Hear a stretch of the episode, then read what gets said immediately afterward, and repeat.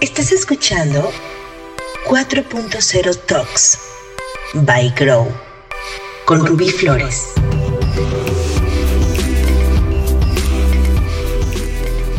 Hola, ¿qué tal? Bienvenidos nuevamente a 4.0 Talks by Grow. El día de hoy vamos a conversar sobre el siguiente estadio, el estadio verde, el mindset verde, que es este mindset que se viene gestando desde hace un poco más de 200 años. Esta mentalidad que comienza a darle importancia y a ser relevante para su vida las relaciones positivas por sobre todas las cosas. Su mentalidad los hace ser incluyentes, ellos fueron los padres e impulsores de la abolición de la esclavitud, del feminismo, de la equidad y por supuesto del humanismo. Sus pensamientos siempre enfocados al bienestar integral, la alegría, la comunidad. Los dueños de la frase juntos logramos más. Ecologistas, veganos, defensores de los derechos humanos y promotores de los derechos de los animales. La ecología en general impulsores del nuevo mundo fitness, yoga, meditación, como parte de su estilo de vida. Defensores de vivir y dejar vivir como cada quien quiera vivir. Los primeros en promover la aceptación y respeto de la sexualidad como cada quien la quiera experimentar. Sus expectativas a partir de crear una gran experiencia de la vida a diferencia de los naranjas, que son amantes del éxito, la expansión, el reconocimiento y acumulación de bienes, los verdes son amantes de los viajes y acumuladores de experiencias y relaciones positivas. A diferencia de los ámbar, que la única familia es de la que naciste y a la que debes honrar, los verdes consideran que la familia no solo es la nuclear, sino la que ellos también eligen y conforman con sus relaciones estrechas, leales, genuinas y profundas. Ellos tienen en general una actitud muy amigable con todo el mundo. Viven para servir al mundo, expresando lo mejor que hay en ellos. Con su mirada sistémica, siempre andan viendo por el bien de todos los que conforman el sistema al que pertenecen.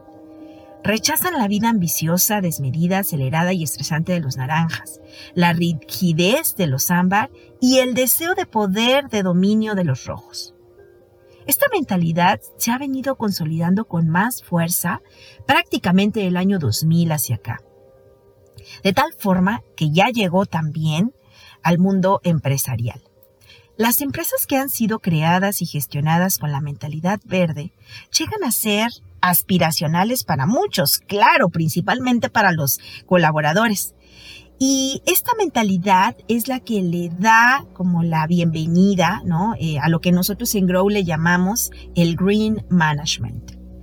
Estas empresas son las que iniciaron con prácticas súper más flexibles ante las necesidades de los colaboradores, incluso eh, prácticas mucho más amigables también con la vida personal de los colaboradores.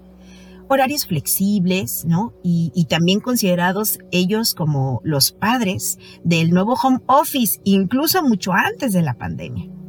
Yo recuerdo en una ocasión que fui a visitar a un amigo, director de recursos humanos, a la empresa en la que, él estaba. Estaba yo esperándolo en la sala de juntas y de repente pues, pues llega él, ¿no? Llega a la sala con una cara como un poco desconcertada, me saluda y le digo, ¿qué te pasa? Me dijo, ay, es que acabo de terminar una entrevista con un ingeniero y me preguntó que si teníamos home office. ¿Qué es eso? Dice, qué ridiculez.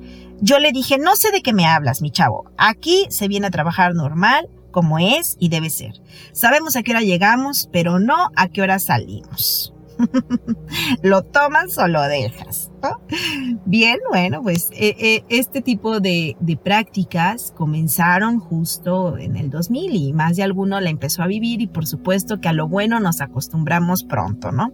Cada vez eh, se, se pide, se buscan espacios mucho más flexibles para tener como este balance y esta armonía entre nuestra vida personal y la vida profesional.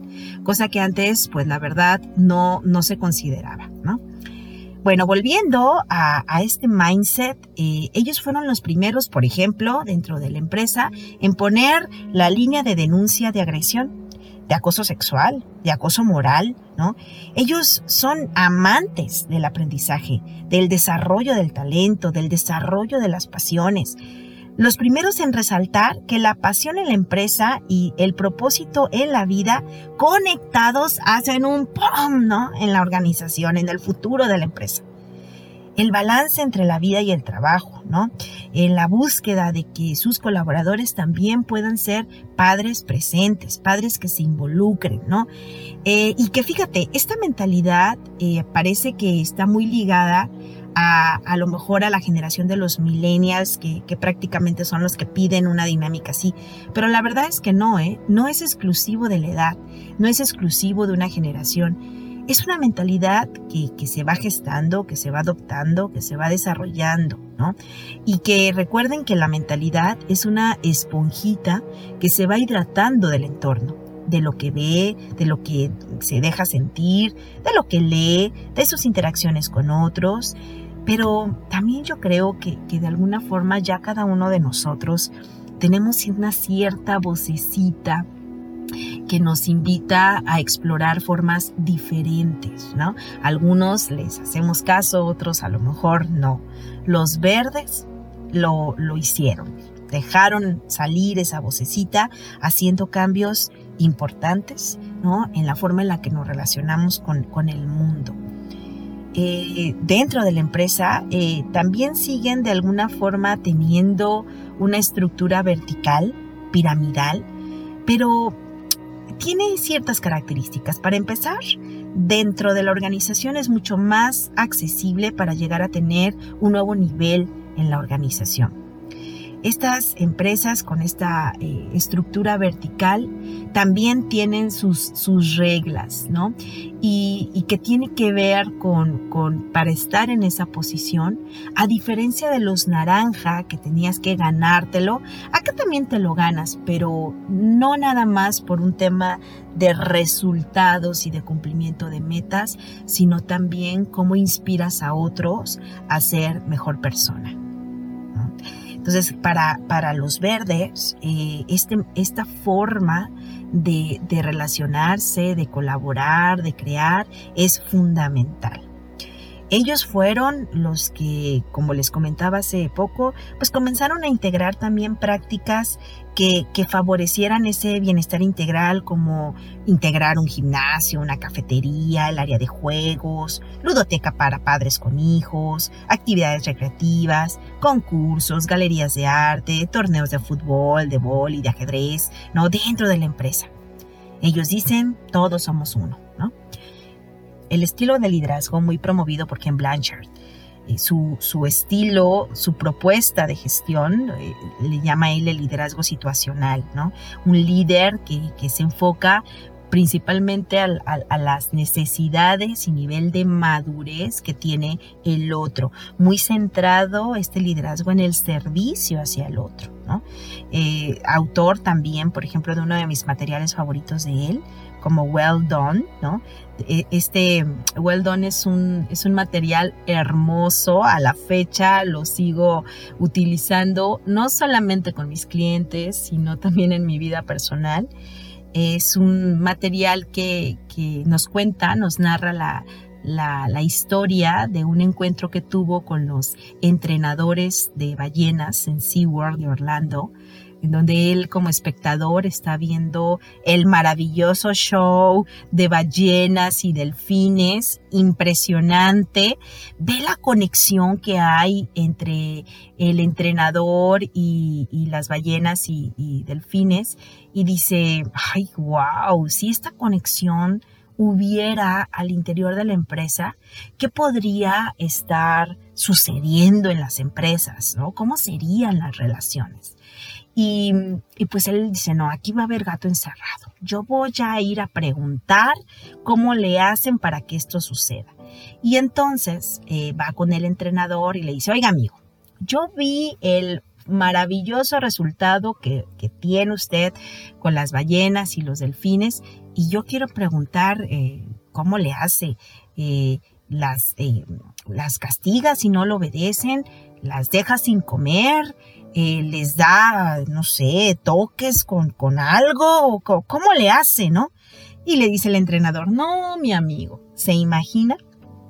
Si yo maltrato a esta ballena que pesa más de cuatro toneladas, si la dejo sin comer y trato de meterme a la alberca, ¿cómo crees que me vaya? No, amigo, esa no es nuestra estrategia. Nuestra estrategia es well done, como juego de palabras, ¿no? Well done que esto significa eh, construir las relaciones positivas con la ballena a través de acentuar en lo positivo, construir la confianza y redireccionar el error. ¿No? ¡Wow! No, es, es, hermoso, es un material hermoso, lo tienen que, leer este, o ver, eh, el, documental, está divino. Creo que, que la aportación que hizo justo para ver a las personas con respeto, eh, respetar su integridad, y conocer más, más de la persona dentro del contexto laboral, creo que, que, que la mentalidad verde abrió ese mundo de posibilidades, ¿no?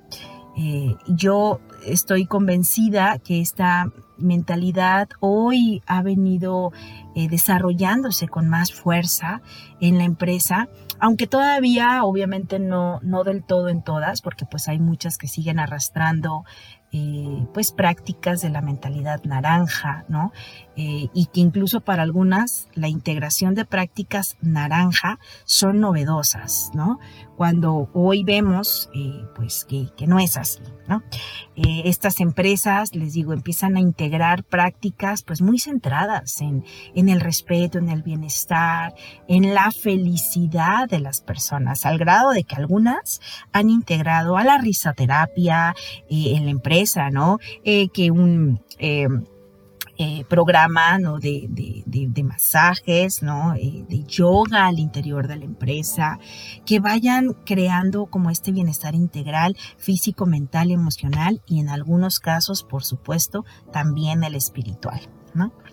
estos son los verdes en la empresa. ¿no? Ellos, como les comentaba hace un momento, amantes del aprendizaje, también son extraordinarios compartiendo el conocimiento. Incluso a los líderes los evalúan los colaboradores. Eh, no tanto por el resultado, ¿sabes? De hacer que las cosas sucedan, sino más bien por cómo se sienten inspirados y conectados con sus jefes, ¿no? Cómo manejan su inteligencia emocional, cómo les ayudan a, ser mejores, a desarrollarse como personas y también en sus procesos. Entonces, bueno, esta es, es una como de las, de las eh, de los puntos que más valoran los verdes. Todos los programas en desarrollo al interior de la empresa eh, están centradas en el desarrollo integral de las personas, tanto en el desarrollo de habilidades técnicas como también habilidades blandas, ¿no? Así como también los directivos o dueños comienzan a acercar experiencias de aprendizaje centrados en un desarrollo más profundo, personal e incluso hasta espiritual, extendiéndolo claro también hasta sus familias.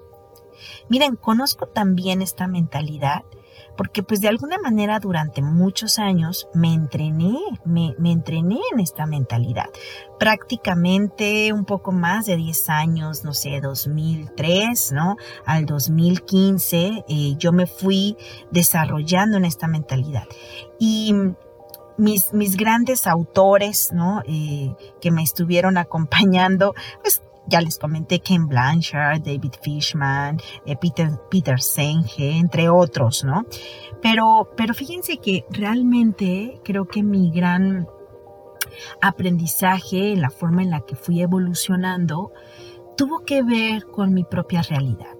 Yo estaba emprendiendo en el 2003, yo venía de una empresa ámbar naranja y, estaba emprendiendo eh, y teniendo un equipo eh, de trabajo, pues prácticamente implementando las mismas prácticas y costumbres que, que, aprendí, porque al final pues uno termina replicando pues lo que aprendiste, ¿no? Lo que viste, cómo era tu jefe, cómo era eh, tu sistema.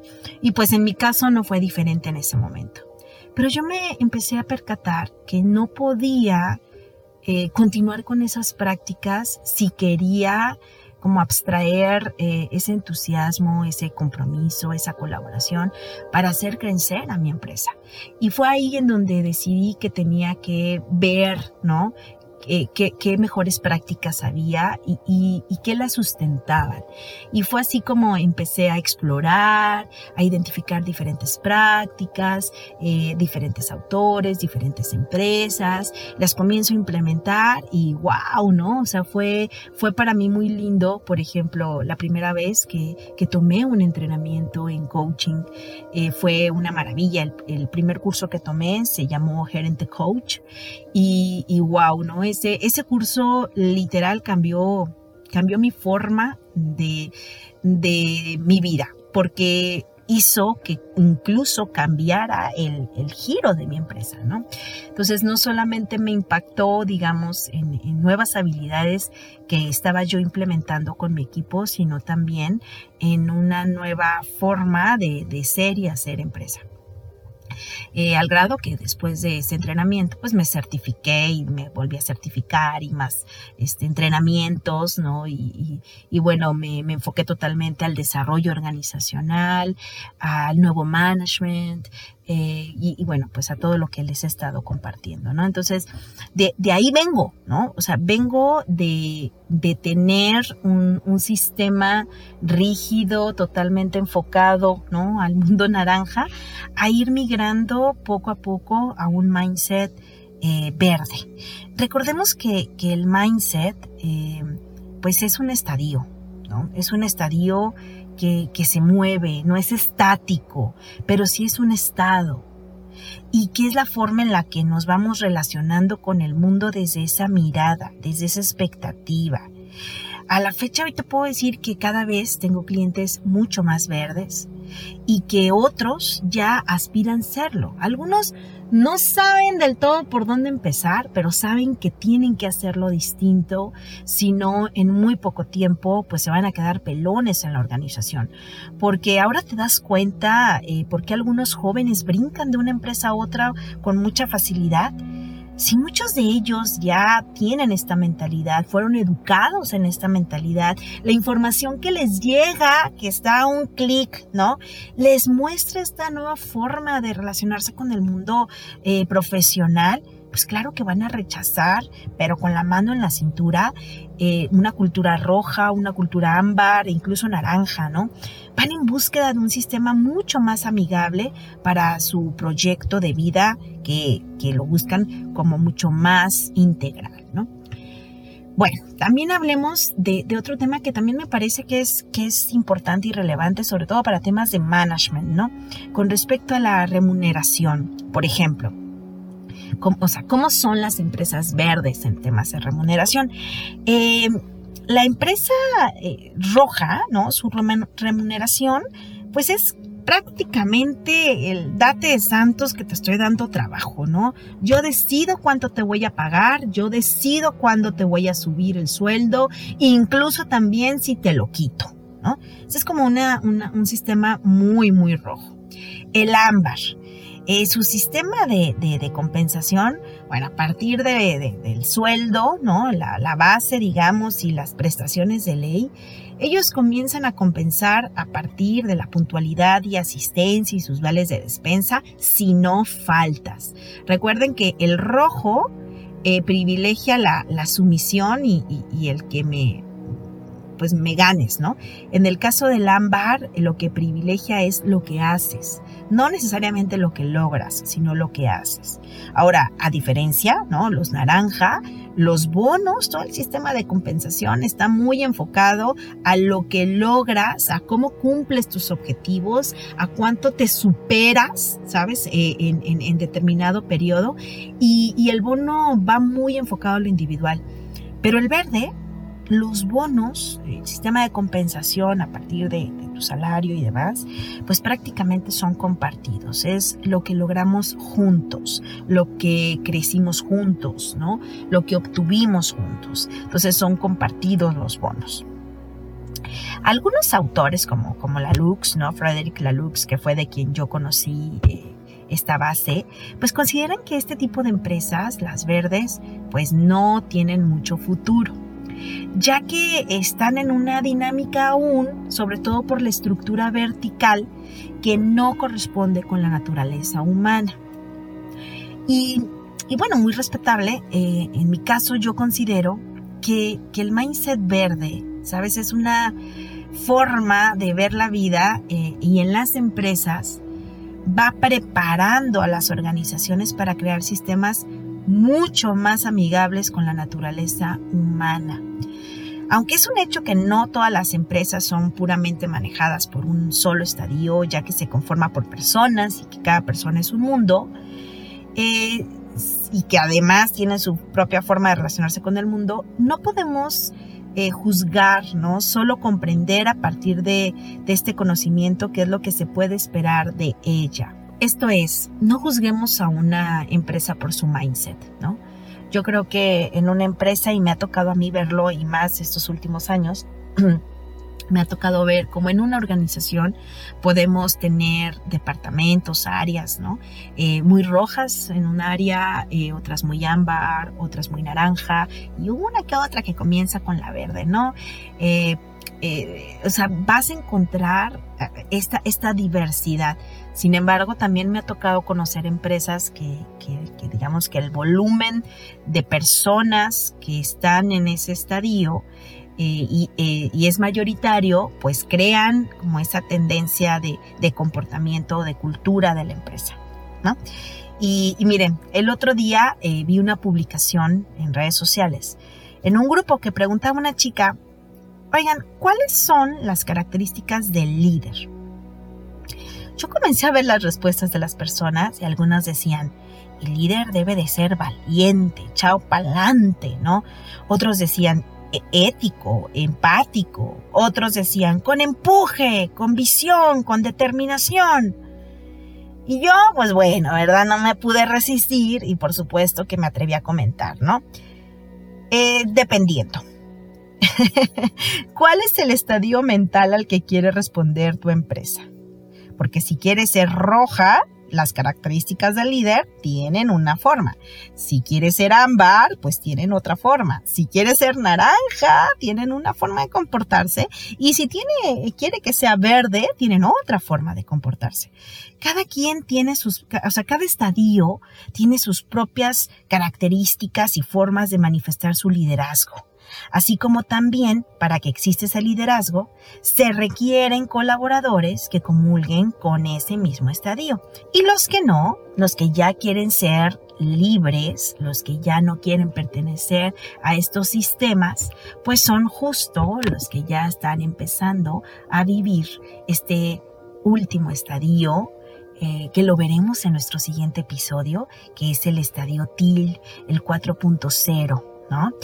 Y bueno, pues con esto prácticamente cerramos este episodio y preparando el siguiente, el Estadio TIL, el Mindset 4.0.